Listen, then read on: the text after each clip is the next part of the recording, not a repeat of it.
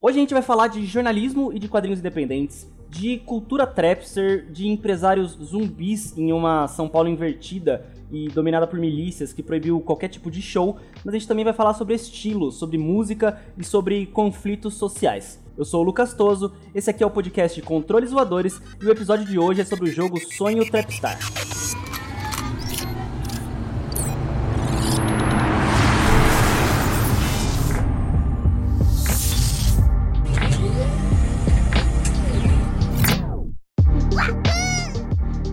Pra quem tá chegando agora aqui nessa brincadeira, o Controles Voadores ele é um projeto sobre jogos indies brasileiros, onde eu tô sempre trazendo aqui os desenvolvedores desses jogos para contar as histórias deles, né, dos desenvolvedores e falar também um pouquinho do desenvolvimento, falar desses jogos nacionais. Lembrando que o Controles é um projeto independente, então a gente depende do seu apoio e por enquanto só do seu apoio de divulgação. Então já aperta o seguir aí na sua plataforma de podcasts preferida e também vai lá nas redes sociais, procura a gente nas redes sociais. No Twitter é controlescast, é, porque não cabia controles voadores. E lá tem todas as, as, atualizações dos programas, também tem umas listas de jogos brasileiros, é, tem interação com a galera também, com os desenvolvedores, então é bem legal. E no Instagram é controles voadores mesmo, normal. E sempre tem umas postagens também lá sobre os episódios, umas indicações de jogo. Então dá para seguir a gente nas redes para ficar por dentro dos jogos nacionais. E também dá para, né, se você é um um apreciador de textos um pouco maiores do que 240 caracteres, tem o site também, né, que é o www.controlesvoadores.com.br, que tem análise de jogo, tem textos sobre as entrevistas, são textos um pouco maiores, e a gente tem o site no Terra, então você entra lá no Terra Game On, dá para ler todos os conteúdos do Controles Voadores. Eu já comentei aqui que o episódio de hoje é sobre Sonho Trapstar, mas o que, que é o Sonho Trapstar, né? O que, que é esse jogo? Surgiu aí é, de repente e para mim já é um dos grandes lançamentos aí pra gente ficar de olho. E para descobrir tudo sobre esse jogo, é, eu tô aqui com uma presença muito especial. Pô, é, é uma puta prazer ter essa pessoa aqui que posso falar que é uma pessoa lendária aí no meio do jornalismo independente, dos quadrinhos. Alexandre de Maio, um monstro. É, é, ele criou a revista Rap Mais lá no, no, nos anos 90, começo dos anos 2000. É um panteão aí dessa luta do jornalismo independente, que fez muito aí pelo rap também e, e já brigou muito para ver o rap chegar onde ele tá hoje em dia. E que já fez quadrinho independente, já fez reportagem de, de quadrinhos, já fez animação, já fez livro. Seja muito bem-vindo aqui ao, ao Controles de Maio. É realmente uma inspiração aqui poder trocar essa ideia com você e falar um pouquinho aí, né, sobre é, jogos independentes, jornalismo independente também, porque de jornalismo pelas beiradas você já tá calejado, né? Opa, salve, salve! Um prazer aí estar tá participando do podcast. Também acompanho, né? Porque né, a gente tá produzindo jogos e videogame sempre foi uma paixão na minha vida e Massa. eu acompanho também, né, o, o seu projeto, o seu hora. trabalho. Caralho. E Massa. é muito legal assim ver Assim como no rap um tempo atrás, hoje a cena de jogos brasileiros é uma cena efervescente, né? Sim. Com muita gente legal também.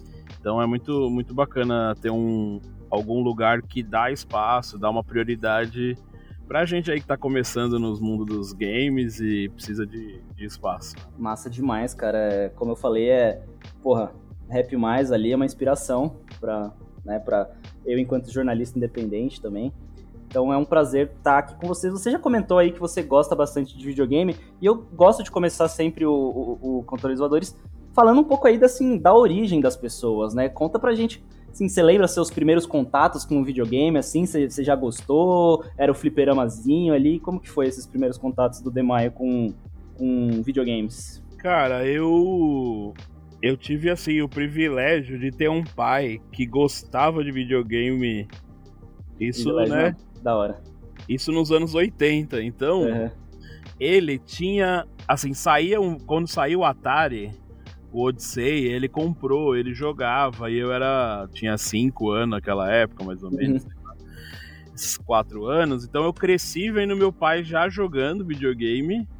Ele era daqueles que batia recorde, aí tirava tirava foto do, da televisão, é. mandava pra revista de videogame na época e saía a, o recorde dele na que revista. Então, é, eu era aquele amigo da rua que, enquanto os pais não ligavam para videogame, meu pai era o primeiro a comprar para ele.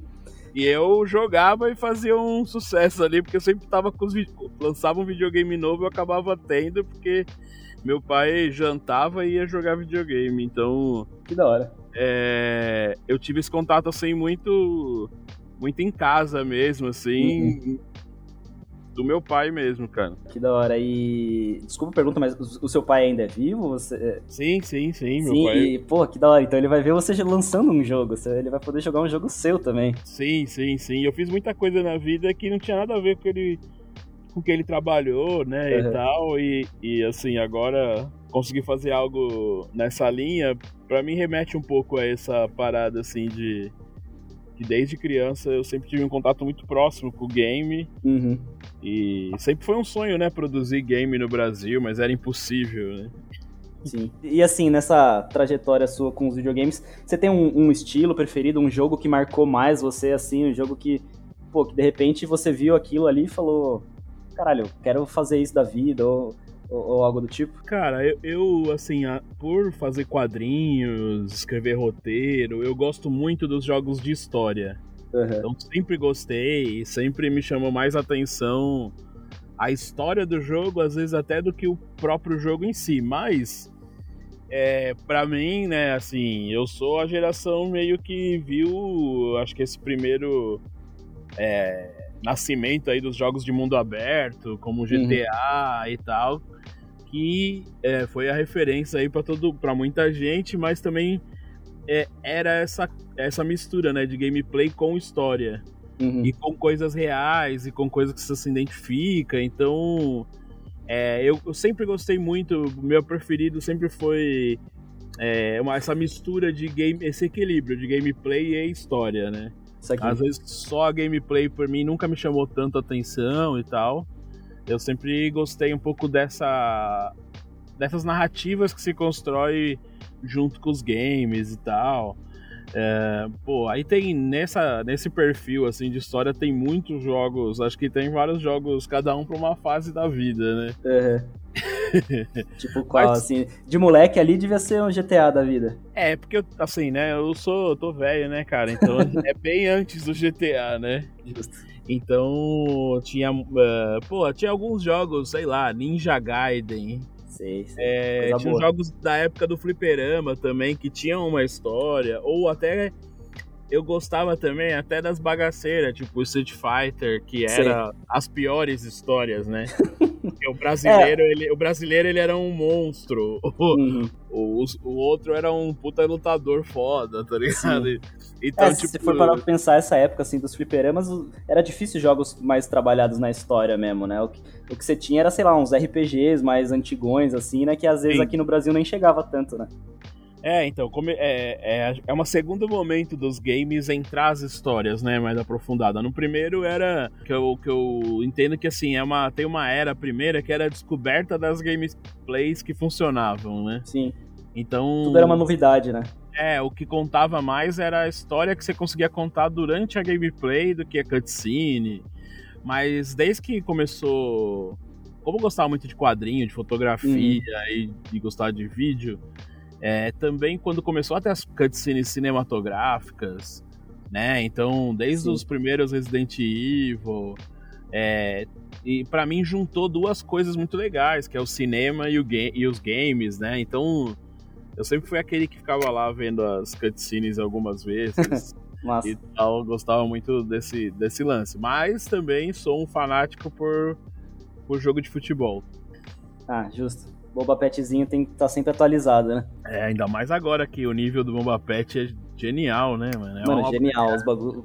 Sai alguma coisa, os caras já, já atualizaram lá, já fizeram time novo, já é bizarro, né? Muito louco. É, eu, eu tenho aqui na minha máquina um, um, mod do PES de 70 GB que é muito foda, mano. Que é foda, é uma foda. obra de arte mesmo. Ver como no Brasil os caras melhoram o jogo dos caras. É Melhor. A pirataria aqui no Brasil fez muito pelos videogames também, né? Era a época do PlayStation 1, PlayStation 2 ali. ia com 10 reais, comprava uns, uns, uns 15 jogos. Tava cheio, é, porra. Agora você tem que vender um, uma parte da casa para comprar Parcelar, um... é. Mas assim, Demaio, você... Eu, eu não vou entrar muito aí, tipo, em, na sua trajetória enquanto é, jornalista e, e, e, quadrinista, assim, eu só vou deixar links para os seus trabalhos, porque senão a gente vai ficar aqui uma, uma década, né? Mas é muito da hora é, poder ver, assim, tipo, esse seu começo no desenvolvimento de jogos. Então, bacana. Assim, uma coisa, você é daqui de São Paulo mesmo, né? Vida inteira morou, morou em São Paulo, Zona Norte. De onde que você é? Isso, eu, eu nasci na Zona Leste, mas logo, poucos anos, eu, meu pai veio morar na Zona Norte. Uhum. E eu morei, mano, mais de 16 lugares aqui na Zona Norte. Quem não tem casa própria é fogo. É foda, é foda. Aí, enfim, eu, vivi, eu passei a minha vida inteira aqui na Zona Norte, praticamente. É, tive grande parte da época que eu tinha revista, a redação era aqui na Zona Norte, depois uhum. eu me mudei pra cá e, enfim, conheço bem a Zona Norte. Até esse jogo é uma homenagem à Zona Norte, sabe? Massa. Mas vamos falar bastante disso quando, quando entrar lá no, no Trapstar, mas, mas da hora. Uma outra pergunta, assim, para juntar essas duas trajetórias, assim, né? Você diria que, o videogame ele teve presente na sua vida o tanto que o rap esteve? Teve sempre junto? Como que foi essa, essas duas paixões? Acho que eles deram uma alternada, né? Então, porque assim, o videogame chegou antes do que o rap. Uhum. Como eu te falei ali, do meu pai jogando Atari e, e tal.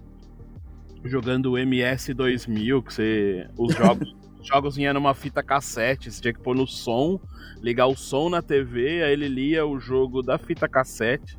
É uma loucura meio inacreditável até, né, cara? Como que funcionava a tecnologia assim no começo. é, então, é isso, né? O jogo tá dentro de uma fita de uma música. Fita cassete. Doideira, Era doideira. muito louco. Mas assim, é, eu sempre gostei mesmo, né? Desde o começo de, uhum. de, videogame, bem antes de conhecer o rap, na verdade. Depois eu conheci o rap e acho que o videogame virou só um hobby, porque era impossível no Brasil trabalhar com isso, não tinha muita perspectiva, né? Sim. É, não tinha indústria, não tinha ninguém que fazia games aqui. É, falando assim dos anos 90 ali, né? Tinha realmente pouquíssima é. coisa. É, então, eu não sei, acho que não tinha. É de pouquíssima nada. É. Nos anos no comecinho 90. ali, é, a galera que fazia um, uns mods, né? Feito o, jogo da turma da Mônica lá, essas coisas, assim, bastante jogo para computador também. Mas era Sim, bem um é, então, ali, né? É, uns amigos meus, inclusive, foram trabalhar nesses jogos da turma da Mônica. Da eu pilhei um monte de amigo desenhista para fazer curso de animação. De... Aí eu fiz curso, cara, em 97 eu fiz o curso de 3D Max. Uhum. E aí eu assisti o Toy Story e aí eu desisti da animação. o bagulho aí... tava muito à frente, né? É, então, é que a, o Toy Story foi um puta salto, entendeu? Porque foi, foi o primeiro filme 3D. Então eu via o abismo que tinha mesmo de querer trabalhar com isso no Brasil e tal. Uhum. E, aí eu meio desisti dessa parada do 3D e tal. E, e, meio nessa sequência eu lancei a revista de rap, a Rap Brasil, e e, e, assim, tomei esse outro rumo do desenho, do jornalismo. Uhum. E, e, guardei isso lá no, no fundo. Lá, do... lá no fundinho, né? É, deixei ali, tá ligado? Sim. E fui tocando outras coisas na vida e sempre acompanhando a evolução dos games, do 3D e tal. Sempre continuei com o hábito de jogar videogame e tal. Uhum. Mas sem pensar muito nisso. E aí larguei isso de lado e tal, até que o ano passado que eu fui retomar essa história aí, acho que quase mais de 20 anos depois. Massa. É, e aí foi meio isso, assim, foram momentos diferentes. Acho que o game chegou primeiro. da hora, da hora. E nessa, nesse, nessa recuperação, assim, dos games, como que foi? Como que surgiu esse, essa ideia, esse rolê, assim, tipo, vou fazer um jogo, mano? Como que foi essa transição, assim? Você tava, já tava fazendo com essa ideia há, há muito tempo, e daí você só encontrou as ferramentas? Ou foi um bagulho que foi surgindo, foi juntando gente ali, e daí, mano, vamos fazer um jogo de trap? Como, como que foi? Cara, eu eu gosto muito de novidade, assim, o que me move é fazer coisas novas e tal, algo que ninguém tá fazendo, eu sempre tive meio esse lado, assim, então eu fui lançar revista de rap quando nunca exist, não existia revista de rap. Depois eu lancei o Catraca Livre. É, era um site na época que não tinha uhum. muito nessa pegada. Eu sempre gostei muito desse desafio de lançar coisas novas. E eu tava achando meio estagnado ali na hora da pandemia, tinha, teve muito tempo para pensar na vida, né?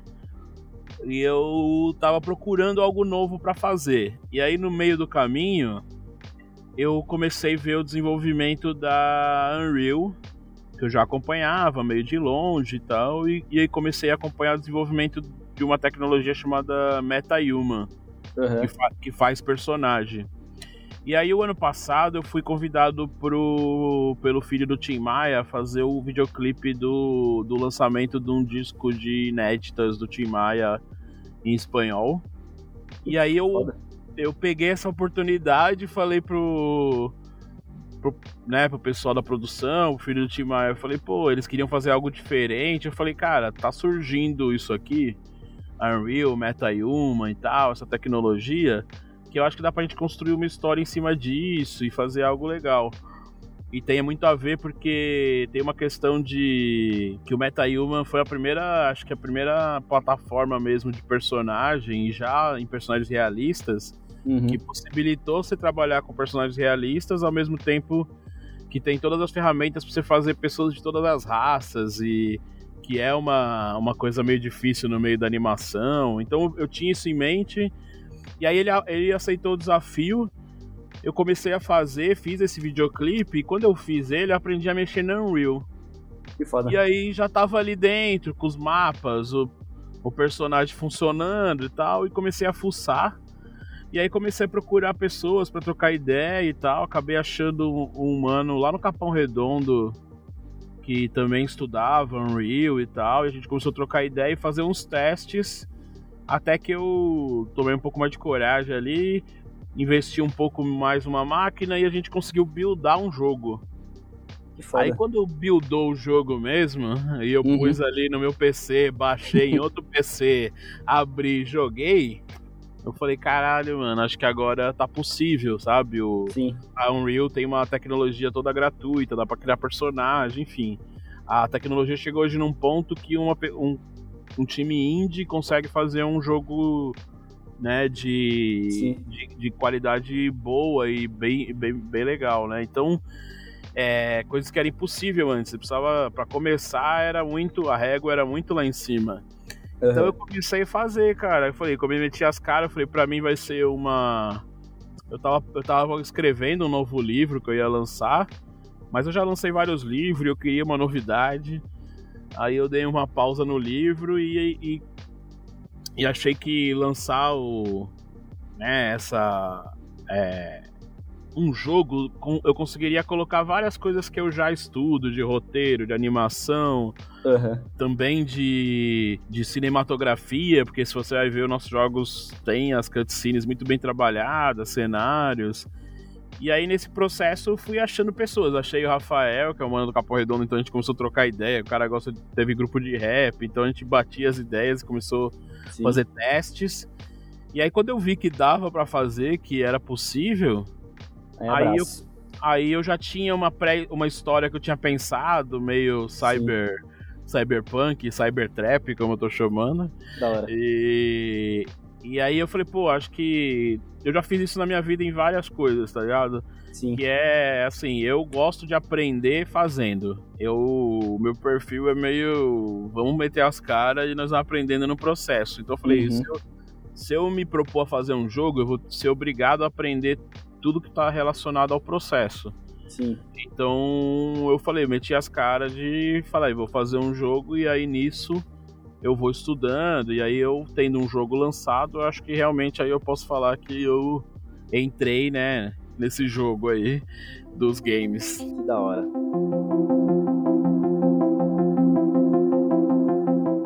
Vamos então agora já falar do Sonho Trapstar, né? Vamos entrar aí no seu jogo. O que, que é? Né? O que, que é o Sonho, o Sonho Trapstar? Nos trailers, a gente dá pra ver ali que tem um pouquinho do GTA, tem bastante, né, de apocalipse zumbi, de dar tiro em em boneco bizarro lá. E tem muita música também, muito trap. Qual que, qual que é do jogo? A ideia do jogo Sonho Trapstar é uma mistura profunda de música e game. Uhum. Então ele foi criado, as músicas foram criadas junto com os roteiros, junto com a história, junto com a jogabilidade. É, é um jogo de terceira pessoa, de aventura, que conta uma uhum. história numa São Paulo. É, eu não gosto de falar pós-apocalíptica porque não teve apocalipse. É uma São Paulo meio parecida com o que ela é hoje. Uhum. Mas com seus com um monte de problemas, mas com alguns problemas a mais.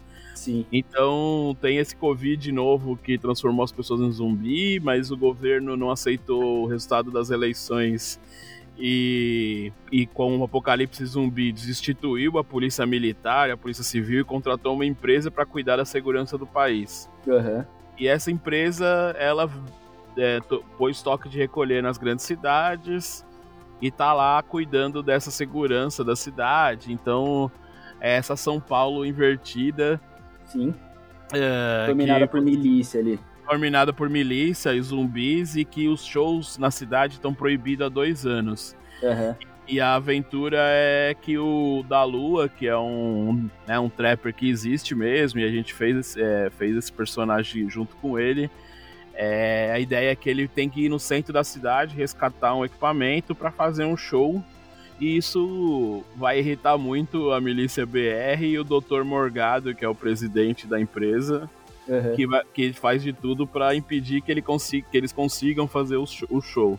E no final desse jogo, você tem duas fases que são uma mistura de música e game. Então você consegue ter uma gameplay uhum. ao mesmo tempo que tem um artista cantando uma música original, inédita, feita para o jogo, feita né, em, em, construção junto com a história. Então a ideia é oferecer não uma. Ah, tem uma trilha sonora nesse jogo. Não, a gente criou junto uma experiência que mistura game, música, da forma mais completa que a gente conseguiu. Então você pega o carro, tem uma rádio, que é a rádio da produtora. então a gente, a gente, produziu aqui junto as músicas originais, o jogo, né, a captação de movimento, a captação de áudio. Então a ideia de. É, eu tenho muito imersivo, assim. Ser bem imersivo e essa história que eu tenho com a música, né? De misturar. Eu já fiz isso com quadrinho, com animação. E queria fazer isso com game também, que eu acho que é uma linguagem incrível para quando misturada com outras linguagens pode ganhar um potencial muito grande. Massa demais. E pô, você teve uma, coinci... uma coincidência tragicômica aí, foi que, que um miliciano veio pro governo de São Paulo, né? Então, o, é, então, o sonho Trapstar ficou mais real ainda, né, cara? É louco, né? Porque eu falei, pô, olha, ó, o bagulho. Por isso que a gente fala que é. Eu fico brincando que não é cyberpunk, é cybertrap trap, porque não é, é o capitalismo tardio, não é o futuro, é agora, já tá assim, né? E aí acho que é legal que o livro vai discutir essas coisas e eu também não escrevi essa história das milícias, apesar que eu já dei aula em área de milícia no Rio, uhum. eu tenho uma certa experiência no tema, mas eu escrevi o roteiro também junto, eu chamei o Bruno Paes Manso, que escreveu República Foda. das Milícias, para dar conselho no roteiro e tal, para uhum. ajudar a escrever esse roteiro. Uh, então tem toda uma pesquisa profunda por trás dos roteiros e das críticas sociais, né? E fazer aquilo que eu, eu me inspirei para fazer quadrinho no rap, né? De juntar arte e protesto. E no game eu tentei fazer, quero fazer a, é a mesma coisa, sabe? É uma, uma ideia de misturar ali, falar de temas que são, né, de vacina, de negacionismo. Uhum. E falar de milícia, que são temas atuais, aí às vezes mais atuais do que a gente foda, queria. Bem foda, é trazer essa crítica social, que nem você falou, né? trazer um debate aí, falar, falar das histórias dos excluídos e também a, a quebrada para dentro do, dos videogames, né, cara? É, tem essa principal lado que é, tipo assim, todo mundo envolvido no jogo é de quebrada. O, tem o Gui Sena que tá fazendo os cenários, que é aqui no Jardim Peri. Então o jogo uhum. começa no fundão da Norte e é feito por um mano que mora ali, tá ligado? Que da hora. É, mano que fez a música, que produziu. Então, toda a equipe envolvida tem um cuidado nos detalhes, porque o Gui tá fazendo lá a rua do Jardim Peri e ele vai pôr a faixa que tem a ver, que tem lá na rua, sabe? Sim. Então, cada detalhe ali fica mais fácil da coisa sair também com uma coesão, porque tá todo mundo envolvido na mesma ideia ali, fica mais fácil de trabalhar. O, fora a milícia, o apresentador de TV, o resto do, da Lua, o Cris, que é trabalha aqui na produtora, que é o dono aqui da produtora, o da Lua, eles fazem eles mesmos nos games. Uhum, que massa. E também era, era, eu queria muito fazer essa brincadeira que é isso, né? A gente é acostumado a jogar e tem muita referência gringa. E é muito legal ver, pô, os caras que cresceram jogando videogame se ver dentro do personagem. Animal. Ontem o, é, ontem o da Lua tava aqui ele tava jogando com ele mesmo, né? Sim, porra, imagina como foi isso aí pra ele, velho, da hora. Sim, é, foi um momento bem especial, sabe, assim, uhum. de... Uh, e também de fazer, assim, era uma ideia também, dentro do rap, do trap que a gente tá inserido, é fazer algo diferente, tá ligado? Na cena. Sim. Então acho que a gente vai conseguir aí lançar uma coisa bem, bem diferente na cena esse ano, que, que é esse jogo e tem essas músicas inéditas. Uhum. Tem todo Foda. esse universo aí. Massa demais. E assim, você falou do da Lua, né?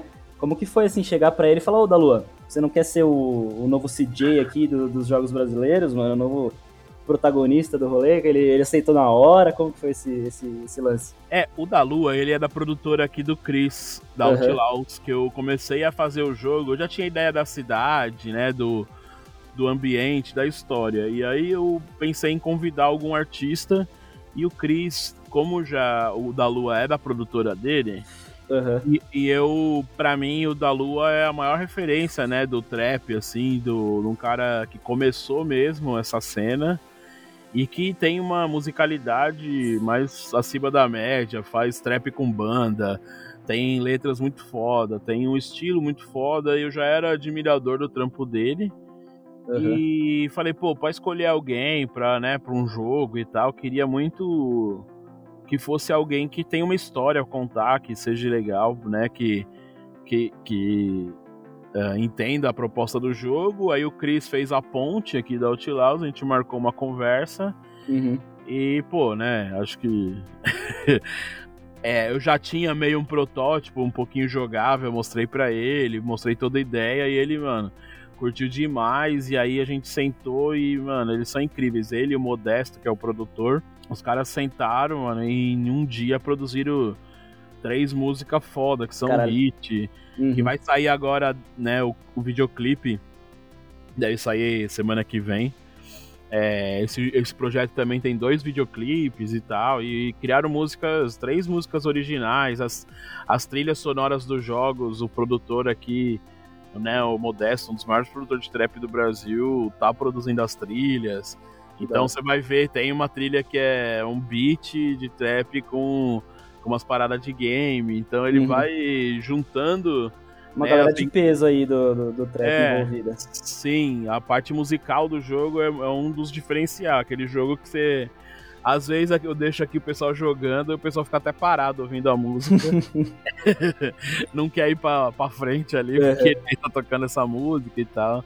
E eu queria pôr essa experiência de de misturar mesmo, né, a música e, e, o game aqui no Brasil. A gente vê umas coisas tão legais lá fora e ter esses shows virtuais também era essa ideia. Já que você falou aí dessa coisa das músicas, né, de ficar só curtindo a música assim, vocês vão colocar outras paradas ali do, do trap, do rap também? Tipo assim, vai ter músicas de grupos da vida real ou só coisa feita pro jogo mesmo dentro do jogo? Porque tem todo o lance de, de direitos aí também, né? Não, sei Não tem a rádio é, então, é por isso que eu tenho parceria com a Outlaws, que é uma produtora é. que tem mais de 15 artistas. Então, Olha. já nessa, nessa primeira versão que vocês vão que o pessoal vai jogar, você já pega o carro da produtora e começa a tocar uma rádio que toca. Uhum. Já toca vários artistas nessa rádio. Então, é, tem uma parceria com a ONU RPM, que é uma distribuidora de Sim. música, para entrar mais artistas. A ideia é. A gente tem muito contato né, nessa área Sim. da música. Então a ideia é a rádio crescer, a gente fazer até outros projetos que envolvam música. A facilidade que eu procurei também, mas eu, né, assim, de ter uma parceria forte com uma produtora uhum. para poder fazer isso de uma melhor forma, sabe? Então a gente tem só aqui na produtora tem mais de 15 artistas, então produziram mais de 400 músicas. Tá tem uma biblioteca Então tem muito material. Modesta, pelo menos. É, tem muito, tem muito material foda pra usar, sabe? Uhum. Massa. E, e, uma pergunta, assim, que não é muito envolvendo o jogo, mas é que vocês postaram ali, mano, um, um Mano Brawl Cyberpunk. E, tipo, eu sei que era uma brincadeira e tudo mais, mas eu tenho que perguntar se a gente pode esperar ali umas, umas participações especiais no jogo, vai ter uma galera da vida real, do trap, do rap ali, assim, ou pelo menos uns, uns personagens inspirados na galera, assim, porque você falou, né, que o Dalu, alguns outros personagens são pessoas reais mesmo. Vai ter umas participações especiais ou, ou não? Vai ter, mas ainda não posso falar, né? não pode confirmar, só, só, só pode falar que confirmar. existe. Tem boatos aí rolando, fortíssimos. Da hora. E aguardem surpresas aí. Tem muita coisa que a gente tá bolando aqui essa semana.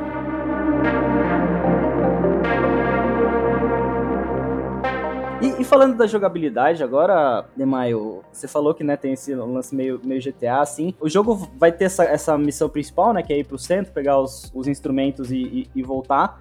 E no meio vai ter ali a milícia, vai ter os, os zumbis. É... Como que vai ser a jogabilidade do jogo? Vai ter o combate com arma? Vai ter, tipo, missões secundárias? Vai ter... Ou vai ser uma coisa mais linear?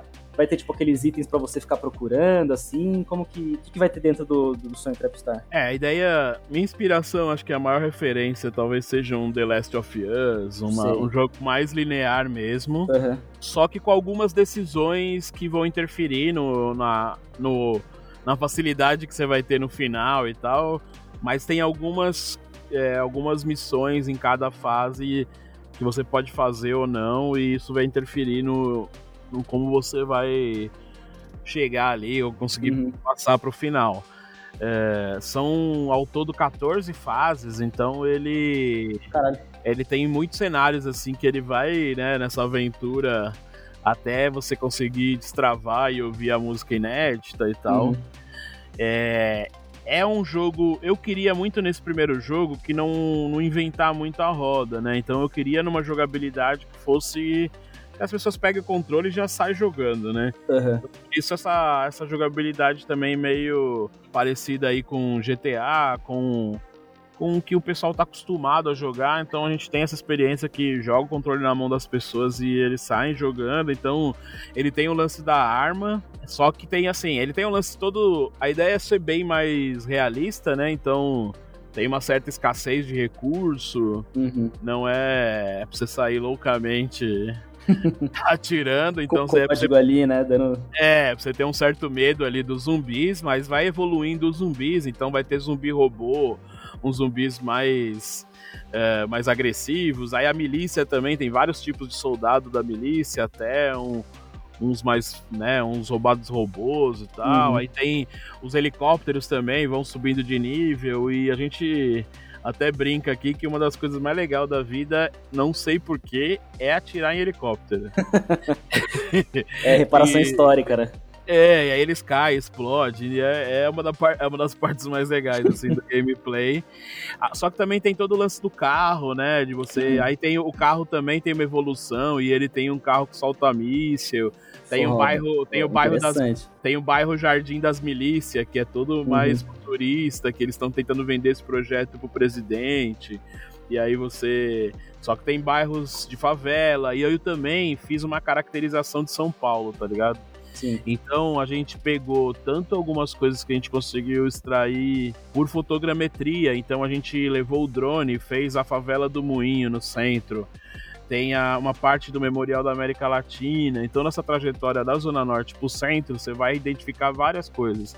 Tem a Catedral da Sé, aí que tem a, o Copan, tem vários elementos que você vai reconhecer a cidade de São Paulo. E aí, como a gasolina também foi. Porque tem toque de recolher, só a milícia BR tem gasolina. É, a gasolina está muito escassa e muito cara. Então o pessoal na quebrada começou a desenvolver a própria gasolina. Uhum. Só que quando ele, o da Lua tá dirigindo e ele fuma um e mistura com essa gasolina, ele começa a ter uns sonhos, uns delírios. E aí tem umas fases é, dessas, desses delírios que ele pode voar e, e soltar uns raios e, e acabar com os helicópteros e ele voa uhum. pela cidade.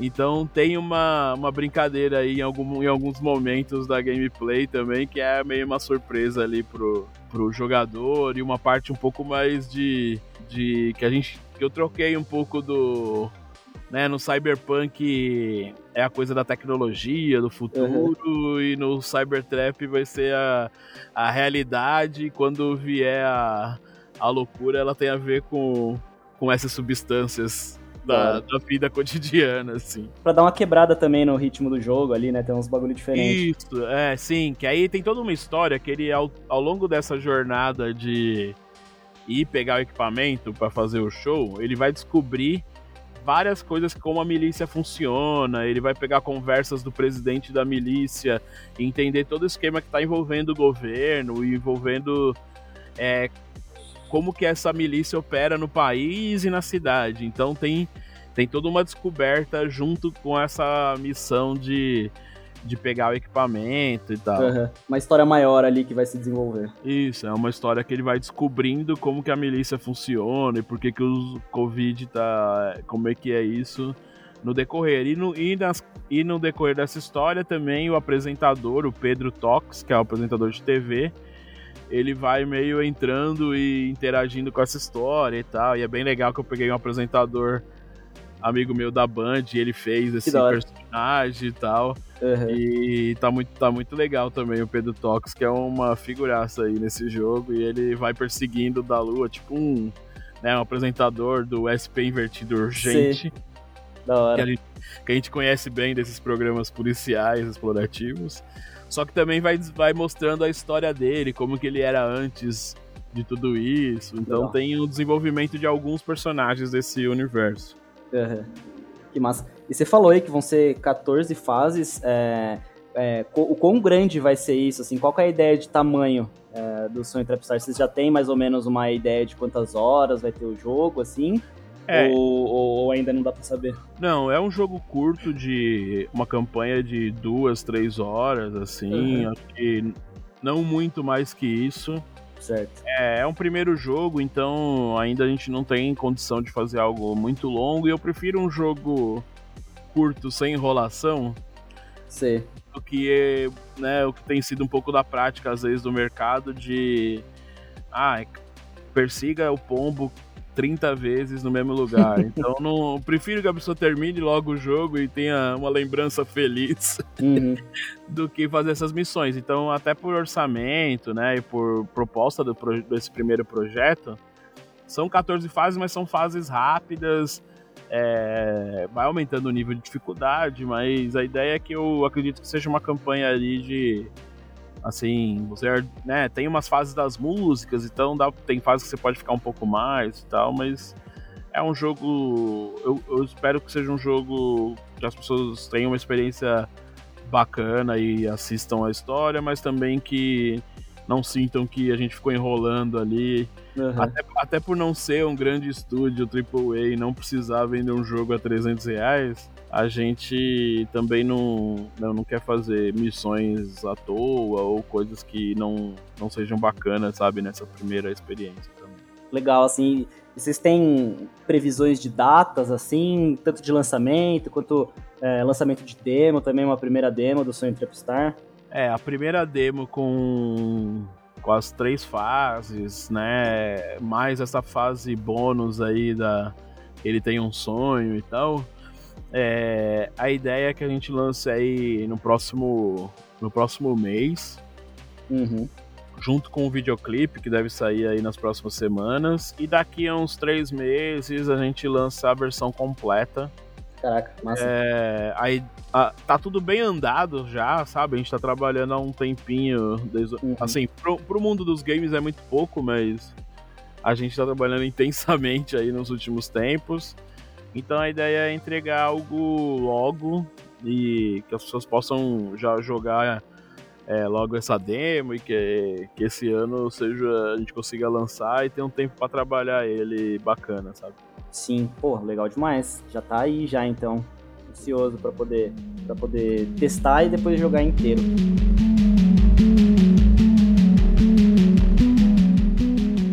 Vamos agora passar para uma parte mais de bastidores, que eu gosto de, de falar aqui sobre desenvolvimento, né?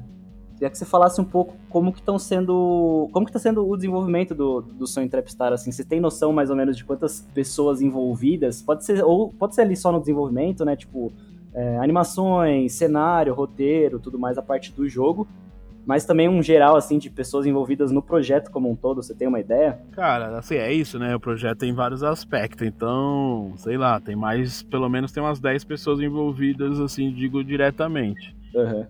Mas não que são pessoas que recebam salário e estão trabalhando nisso, mas pessoas que colaboraram com o jogo. A equipe fixa mesmo são três pessoas, que são eu, o Gui Sena, que está fazendo os cenários 3D e montando é, landscapes e né, parte mais visual. Uhum. A, gente, a, gente, tem um programador uh, e eu fazendo essa coordenação geral. E aí eu vou ajudando. Tá fazendo tudo um pouco ali. É, vou meio. A gente brinca que agora o nome chama Artista de Unreal. Porque às vezes você faz uma programaçãozinha e às vezes você tá fazendo um 3D, aí você mexe na textura, você uhum. posiciona um personagem, enfim. É, tem um pouco generalista ali. E Sim. aí, assim, poxa, tem o Chris que me ajud ajudou na concepção, aí tem o, jo o, o JF, que é um escritor de Pirituba, é, foi ajudou no roteiro, o próprio Gui Sena ajudou no roteiro. Aí tem o Rafael do Capão Redondo, que ajudou na fotogrametria. Aí tem o Marcos, que levou os drones pros lugares e filmou. Uhum. Aí tem, mano, o Modesto, que tá fazendo todas as trilhas sonoras, tá ficando incrível. Aí tem o próprio da Lua, que além de ser o personagem do jogo, né, foi, gravou as interpretações, rosto. Aí tem o Bruno, que é um rapper, mas também é um ator. E ele faz a voz das milícias e do Dr. Morgado. Aí tem Massa. o o Andrei, que fez o personagem do Pedro Tox, né? É, tem a, a Kings, que é uma marca de, né, de tem lojas de tênis que apoiou, viu as primeiras ideias assim do projeto, amou o projeto e apoiou e me ajudou a pagar uma parte dessa galera. Que legal. É, o, o, pessoal da HBT também ajudou com uma, uma parte de, de, de apoio mesmo financeiro. E, e aí eu consegui também né, fazer mais, mais coisas. Então, é, são várias pessoas envolvidas em várias etapas, um núcleo muito pequeno para que fica fixo assim no desenvolvimento. Uhum. Mas está dando para fazer algo bacana, sabe? Então é, a gente está aprendendo muito no processo, mas é uma galera já envolvida, né? Você, você vê que você vai falando aqui, Sim. Já vai dando 10 pessoas fácil. Fácil. E tem mais gente em mais outros, né? Porque aí tem isso, oito músicas, aí tem Família Madá que tá aqui. Uhum. Aí tem, tem a Amabi, que é uma artista aqui da casa, que faz um dos personagens que, da, da, da cutscene do primeiro mapa. Então, é, tem, tem muita. É uma. É, assim, é uma galera envolvida uhum. e o que também tá sendo gostoso todo mundo tá muito empolgado com o projeto, todo mundo participa super empolgado, assim, se dedicado.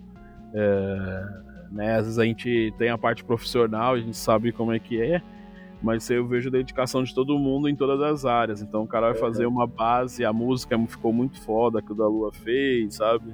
Mesmo jeito do cenário 3D. Aí teve a Tamires Dona Dil, que é uma designer que fez o logo, fez uma das partes gráficas. Então todo mundo tá com uma dedicação muito legal, assim, tá sendo um, tá, tô criando assim uma rede muito legal para próximos jogos e próximos projetos. Que da hora. E você, você falou que você tá fazendo uma parte mais generalista ali, é, mas né, você é quadrinista, vem da parte das artes, assim, você que criou toda a parte de conceito, assim, de, de imaginar esse universo ou, ou, teve ajuda?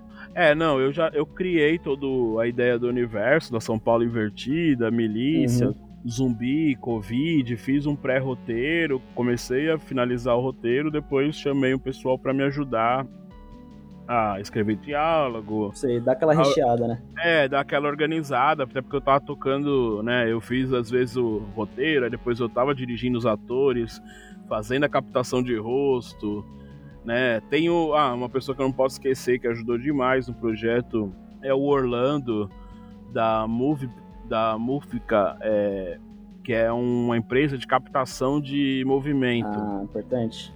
E ele. Todos os movimentos captados que a gente está usando nesse jogo, ele, né, ele não cobrou nada, ele veio para ajudar e ah, tal. Fez foi, fez na parceria, foi muito legal, assim. Então, também tá puxando uma cena, assim, de usar tanto quem tá apoiando como a galera que tá trabalhando. Tem uma galera, assim, da cena 3D dos games de quebrada, fazendo, né, juntando ali as forças para fazer um jogo. Uhum. Mas criando um ecossistema já aí, né, pra isso, é, a gente pensa ideias. muito isso, para próximas ideias, a coisa da fotogrametria, você vai ver no jogo, dá uma profundidade para cenário muito legal.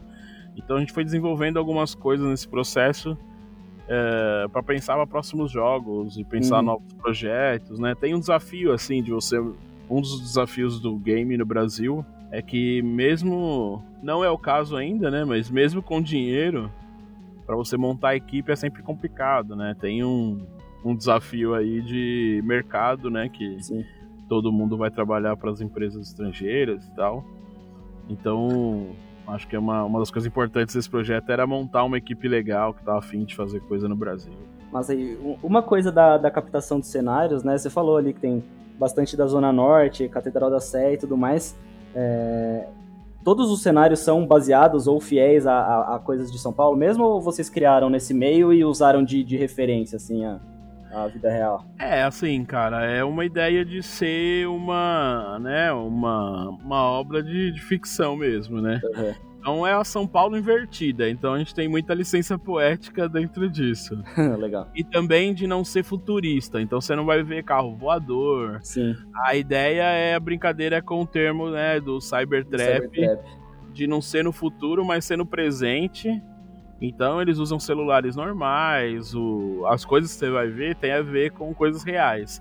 Uhum. Mas tem essa parte da, da brisa, e tem hora que você não sabe se ele tá num, numa brisa ali, ou se é real, ou se é parte da brincadeira, mas a, a ideia é referenciar esse, esse lugar real de São Paulo. Então tem aqui, é Fundão da Norte, você vai passar para uma para outra quebrada, depois você vai pegar ali um posto de gasolina na Casa Verde, uhum. vai pegar a Marginal, vai passar pela favela do Moinho, pela Barra Funda para chegar no centro. Então a ideia era referenciar, fazer uma homenagem a São Paulo. Se você vê a fase final, assim, mano, chovendo pra caralho, puta cidade, os pessoas te atacando. Uhum. Você morrendo. Tá aquela cara de São Paulo, mano. Tudo dando merda. É, você sai na rua, daqui a pouco toma um tiro, vem um zumbi. é, é uma, uma homenagem à nossa querida cidade. Da hora. E você falou ali que né, foi uma, uma ideia que começou mais ou menos na pandemia. Quanto, quanto tempo que tá rolando já esse projeto para vocês terem conseguido soltar no ano passado, assim, é, já bem, né, tipo, já bem com, com, encaminhado, assim, com bastante conteúdo e com, com, quase tudo feito, assim. Quanto tempo que rolou no, nos bastidores antes de vir a público? Cara, vai parecer meio mentira, mas nós começou em junho.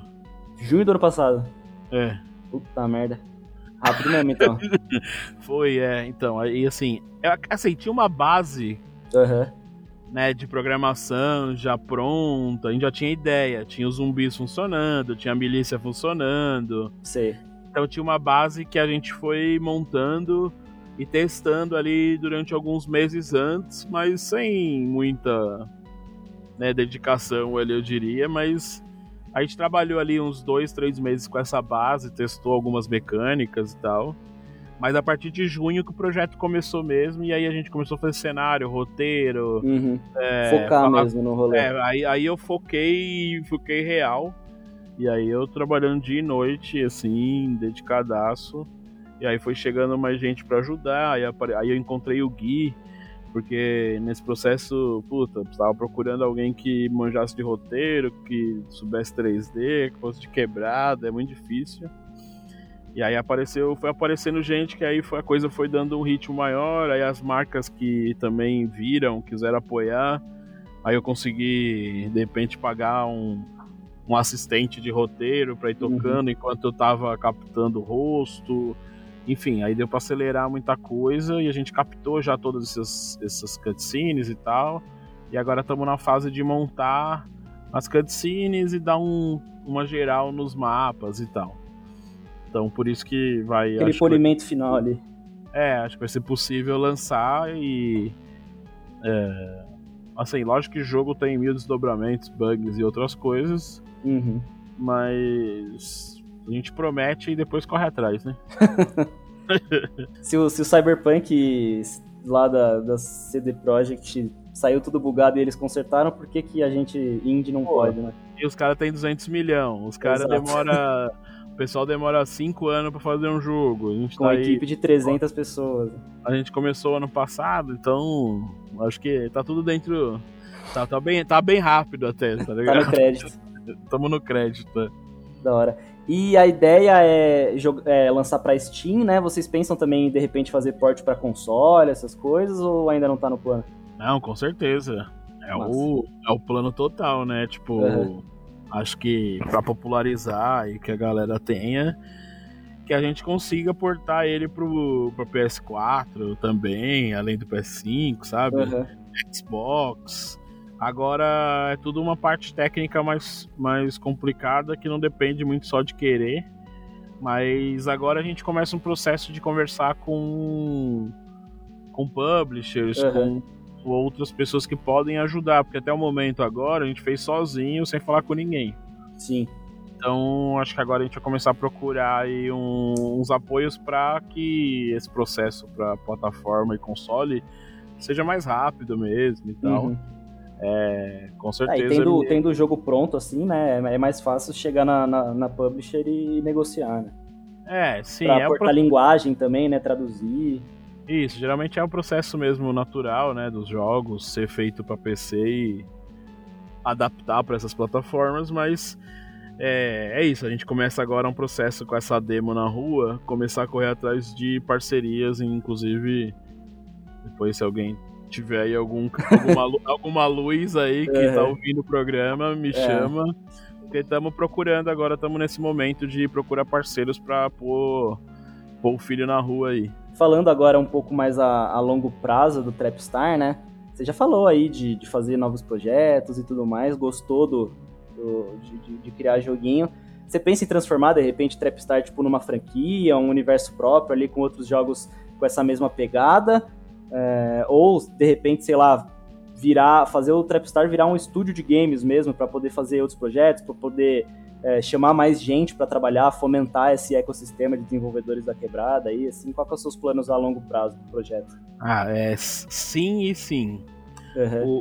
O, a ideia, sim, é, é, expandir. Então, a gente fez essa história da Zona Norte, mas vai uhum. poder. Pô, porque não pode ter uma história na Zona Sul? No fundão da Sul, tá ligado? Sim. Dá, dá pra desenvolver dentro desse universo de São Paulo ocupada, é, um, em várias regiões, várias outras histórias. A gente já tem aquela que eu te falei, né? De você tem uma base que você consegue ir evoluindo. Uhum. E também é, eu mont... aproveitei né, esse momento de montar essa equipe para fazer o jogo e, tô, e realmente lancei meu estúdio. A ideia é que esse jogo seja o primeiro projeto do estúdio. Uhum. É, já tem outros projetos que a gente está conversando com outros, outros grupos e tal, outras pessoas. Já tem um é... nome já para o estúdio? Vai ser Sonho Trapstar mesmo? Não, não, tem um nome do estúdio, que é o estúdio que eu já uso para ah, fazer os meus projetos, que é o Estúdio Salve. Uhum. Então, com o Estúdio Salve eu já fiz muitas animações, fiz o Amarelo do MC da pro Netflix, Legal. fiz direção de arte pra série. Então já fiz muitos trabalhos com o Salve Studio. A ideia é transform transformei o Salve Studio em estúdio de games também. É, como eu trabalho com internet, com, uhum. com site de comunicação, então tem todo um projeto envolvendo metaverso, envolvendo é, e-sports também. Então tem vários projetos que a gente agora montou. A gente tem uma sede. É, eu me juntei com a produtora Outlaws nesse processo do game, que é a produtora de música. Então a gente alugou um. A gente tem uma, uma sede aqui no Imirim, na Zona Norte. E a gente tem uma sala da Salve, a gente está começando a desenvolver jogos mesmo. Então a ideia é que esse jogo seja o primeiro produto da Salve Studio. Legal. E sim que a gente consiga com essa base, conseguir produzir, produzir outras histórias mais facilmente. E, e, de repente um jogo de BH, um jogo de Fortaleza, um jogo de, da Bahia, do Rio de Janeiro. fazer, muito... fazer um, um, em cada lugar e depois encontrar todo mundo pra, pro, pro grande vilão, tá ligado? É, então, cara, imagina, você consegue fazer, né, pegar ali o, os principais artistas das principais cidades e fazer isso, depois juntar nisso numa história, num rolê pelo Brasil. Uhum, foda. E dentro desses outros projetos, assim, você pensa em fazer uma proposta transmídia, assim, pro, pro, pro Trapstar, lançar quadrinho também, animação, coisas desse tipo? Total, total, cara. É. Assim. Né, eu já venho fazendo quadrinhos, escrevendo histórias há muito tempo. Uhum. E esse projeto tentei usar tudo que eu sabia nessa desse lado também para criar algo serial, algo, né, algo que tenha um, um uma base que sirva para várias mídias, que sirva para um roteiro de quadrinho, que sirva para um roteiro de um filme. Se você vai ver a animação que a gente fez do videoclipe, se juntar todas as cutscenes, já é uma proposta de um filme, sabe? Então, é, eu penso, pô, a gente aqui pensa em todas as possibilidades. É, a ideia de criar esse universo e ter os personagens e aprofundar nele é, é, é para isso mesmo, pra gente poder desenvolver várias histórias em várias mídias.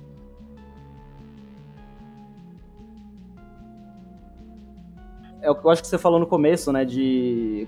Aliás, algo que eu já vi você falando que é colocar o rap também nessa, nessa cena dos jogos, né? E que a gente vê em vem vendo, vem acompanhando um pouco essa crescente, né? Teve um, um clipe do Neil recente que é que é brincando com jogos também, né? Tem muita gente ligada, muita gente do trap ligada aos esportes também, né? Marca de lifestyle, os carambas assim.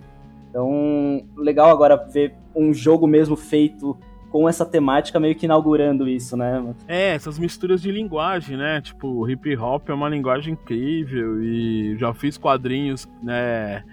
Tem uma ligação muito legal de quadrinhos com hip hop. Uhum.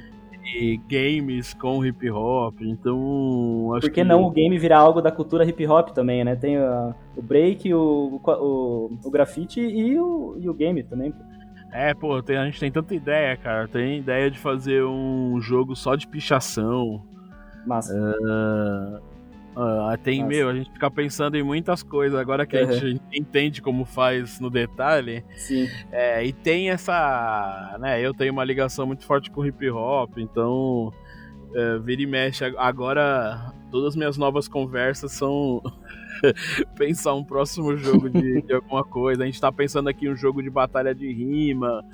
Tem Não sei um se você jogo... conhece o, o One Beat Me. Conhece. Que é um, um, um, jogo que tá sendo feito lá pelo, pela galera do, Sim, sim. The Real, né? De, de batalha de, de beatbox também. Então... Isso, é. Então tem muita coisa legal na cultura. E a cultura hip hop tem um lance de batalhas, de jogos, né?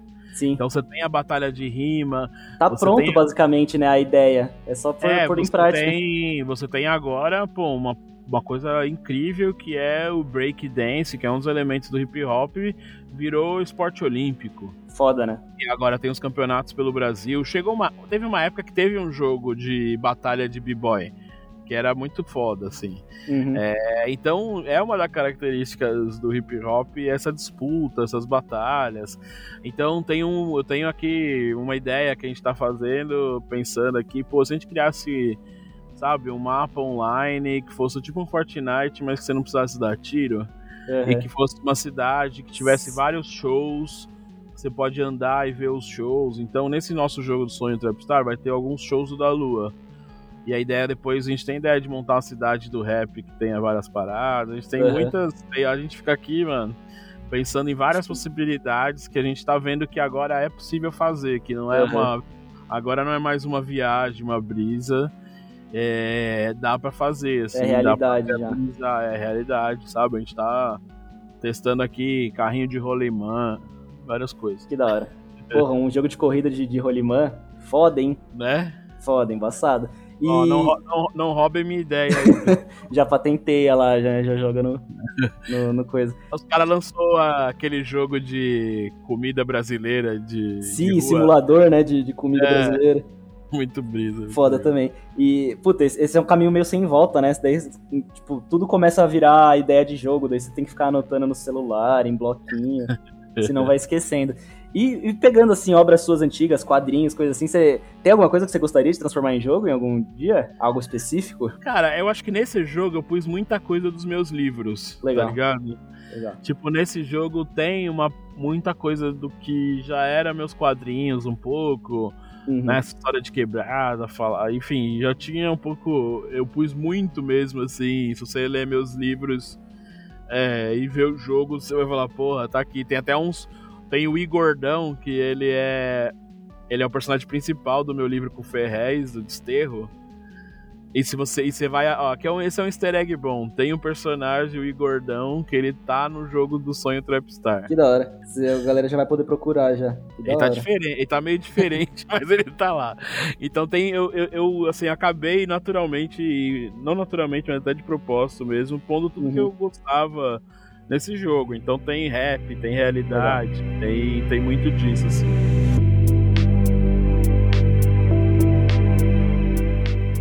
Indo agora pro bloco final de agradecimento aí, de falar um pouquinho mais de joguinho. Você acompanha a cena BR, assim? Você tem algum jogo que você tem. algum jogo brasileiro que você tá de olho faz um tempo aí, que você tá afim de jogar? Cara, eu queria falar de dois que é meio chovendo molhado, mas acompanhei uhum. e, e, acho que contribuíram muito pra cena, que é o Fobia e o 171. Foda. Uh, os dois jogos, né, é, tem um esforço grande aí de, de lançamento em cima, de, de trabalho de uma galera e mostraram que é possível, né, lançar coisas legais também. Uhum. É, tem uma outra dúzia de, né, de jogos muito legais que saíram, mas assim, em especial, pessoalmente para mim, é o Fobia. É, porque eu conheci o pessoal do Fobia, eu vi Legal. eles falaram, eles num podcast, eles falaram, olha, gente, a gente quer ajudar a cena BR. É, quem quiser entre em contato com a gente, eu eu entrei em contato, falei, vocês não falaram? agora, agora, agora me, ajuda, me é. ajuda aí, mano. E eles, mano, criaram um grupo no Discord.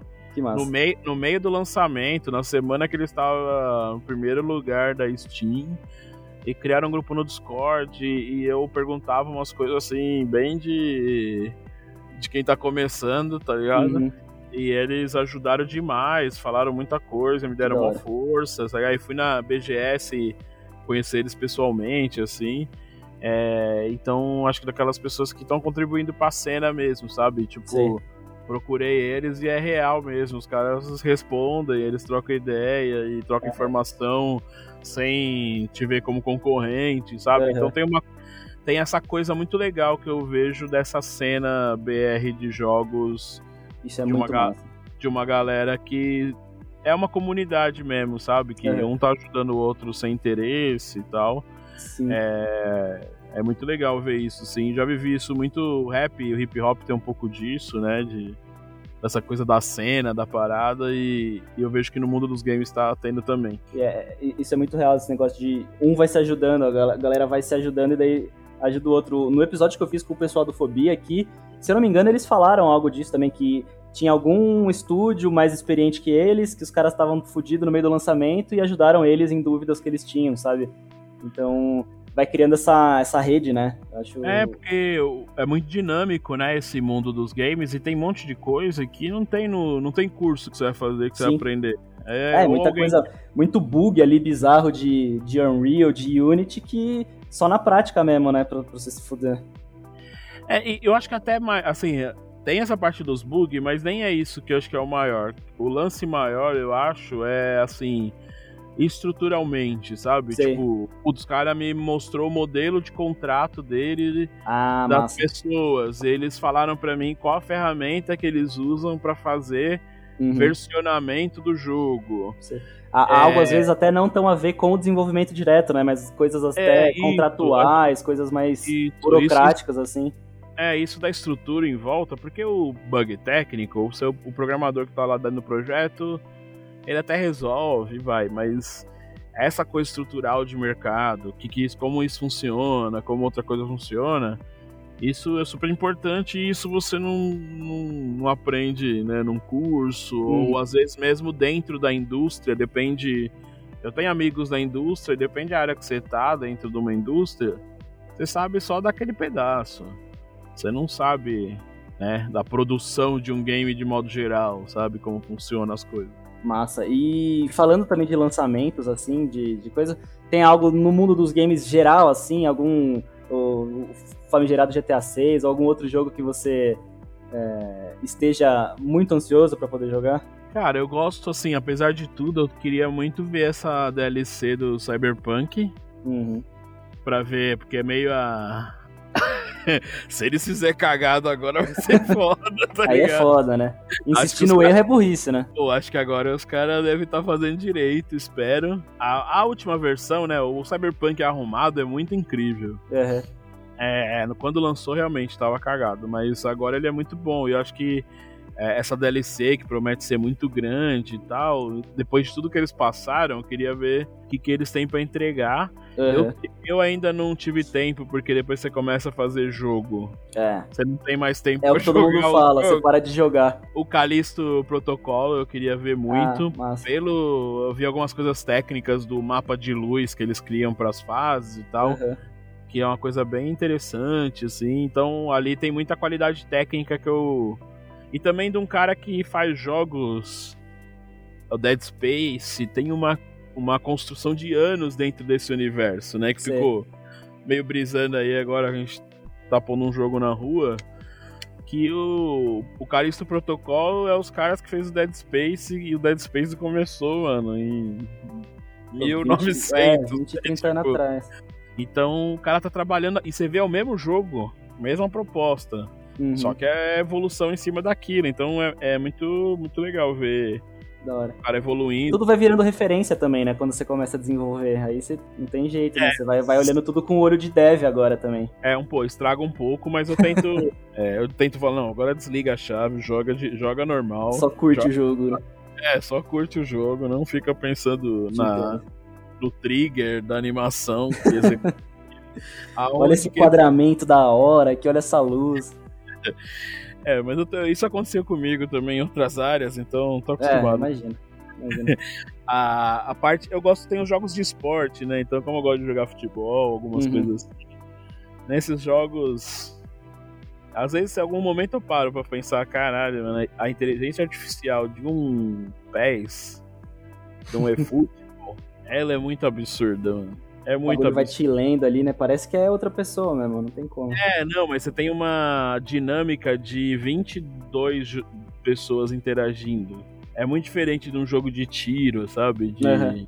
Enfim, eu fico. Aí tem alguns jogos que você passa a admirar mais um pouco, até para entender a complexidade de algumas coisas. Também tem essa, esse encantamento, às vezes, com outros jogos que antes eu não, não curtia tanto começa a ver mais valor ali, né? Fala... É, sim, sim, porque tem uma construção, às vezes, quando você vê, pô, que universo foda, coeso. Eu gosto quando você vê que tá tudo ali funcionando, a, a, você acredita naquele universo, sabe? Uhum. Que também é, eu acho que é o mais difícil, assim, né? Que é, você vê que tem vários jogos da mesma linha, mas você fala, pô, não tem jeito, é jogo de terceira pessoa, aquele ali, a jogabilidade está mais equilibrada, então, né, mais que gráfico mesmo, tem essa coisa do equilíbrio que é, uma, é muito sutil, né?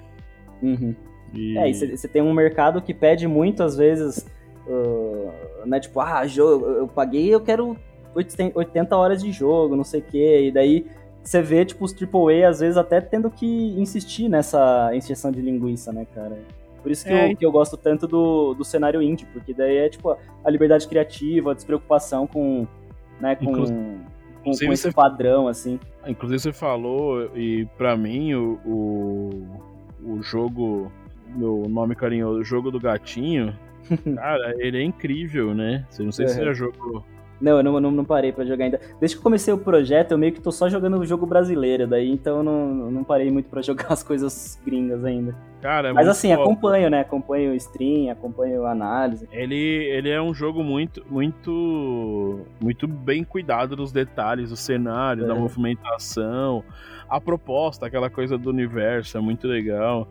Agora eu tô louco pra ver o que aí eu tô chorando aqui, né? Tipo, tem que comprar agora o novo óculos do PlayStation. Putz, problemático. Jogo... É, vai sair o Horizon, né? Eu tava vendo que o próximo óculos, não sei se é o da PlayStation exatamente ou se é da, de outra marca, mas que ia ser tipo praticamente o preço de um console novo, praticamente um PS5, assim, para comprar para fazer. Aí, aí complica nós, né?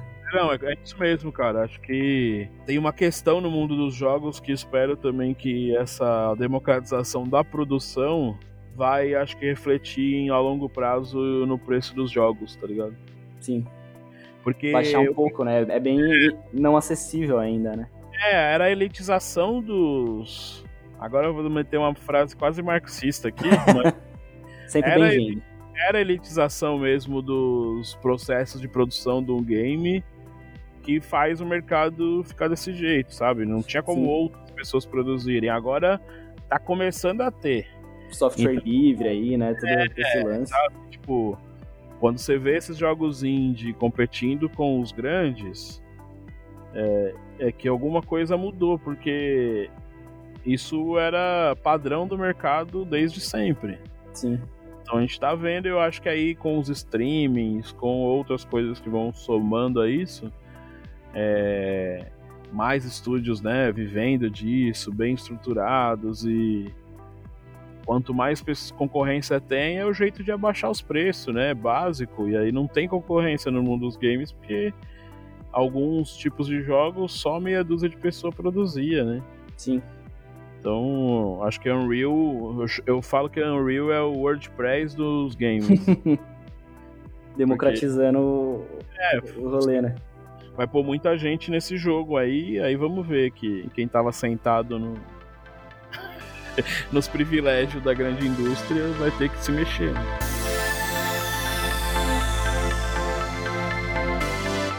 Demaio, porra, valeu demais, mano, por esse episódio aqui. Foi, acho que, um dos, dos programas mais legais que eu, que eu pude fazer até agora no, aqui no Controles. É, tem alguma coisa que você acha que a gente não falou do jogo, que você gostaria de acrescentar aí, deixar alguma mensagem, o espaço aqui é, é teu, mano. Ah, queria fazer aqui discípulo do Fobia e falar que quem, quem gostar do projeto, quiser trocar ideia, tô super aberto aí, me chama, vamos, vamos falar.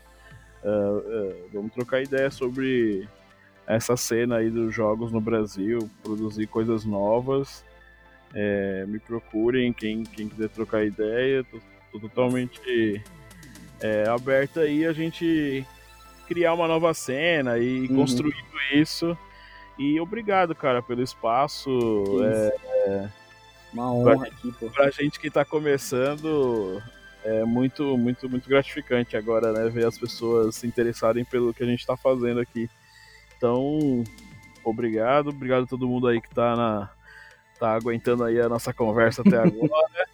E convido todo mundo aí a procurar lá na Steam, Sonho Trapstar, já dá pra pôr na whitelist.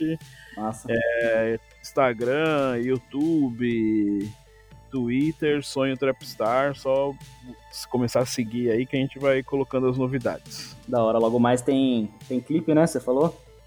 Isso, aí as próximas semanas tem um videoclipe com cenas inéditas, todo um trabalho feito pro videoclipe, assim, bem legal. Massa. Coreografia e o caramba, captação uhum. de movimento, novos cenários, muito legal. E aí em breve, aí nas, em pouco tempo, o jogo na Steam aí para vocês começarem a jogar e, e, ver como é a São Paulo invertida aí do Dalu. Porra, da hora demais de novo. Brigadão por, por participar. Muito massa ver alguém fazendo aí essa transição, você vindo, pô, de, de anos aí do, do jornalismo, dos quadrinhos e, e entrando no, no, mundo dos games. E eu, e eu também tô querendo fazer, então eu tô querendo começar a desenvolver aí, então é, é legal ouvir uma história de, de quem fez, fez, fez dar certo, cara. Valeu demais aí pela participação. Pô, valeu, cara. Obrigadão, é nóis. Boa noite aí. Boa noite, falou! É isso aí, você chegou ao final aí de mais um episódio do Controles Voadores. Muito obrigado por jogar com a gente até aqui. Se você tem alguma sugestão, pergunta ou crítica para o podcast, pode mandar um e-mail lá para controlesvoadores@gmail.com.br. E claro, não se esquece também de curtir o podcast aí na sua plataforma de escolha preferida e seguir também nas redes sociais. Lá no Twitter é controlescast e no Instagram é controlesvoadores e sempre rolam aí listas de jogos, novidades aí da cena dev brasileira e todos os episódios do programa também. E se der, dá aquela moral lá na Twitch, é twitch.tv controlesvoadores, quem sabe aí vão rolar algumas lives jogando jogos brasileiros. E também chega mais nos sites aí que estão no link da descrição para dar aquela moral, para dar aquela força pro jornalismo independente de jogos. Até o próximo Controles e valeu!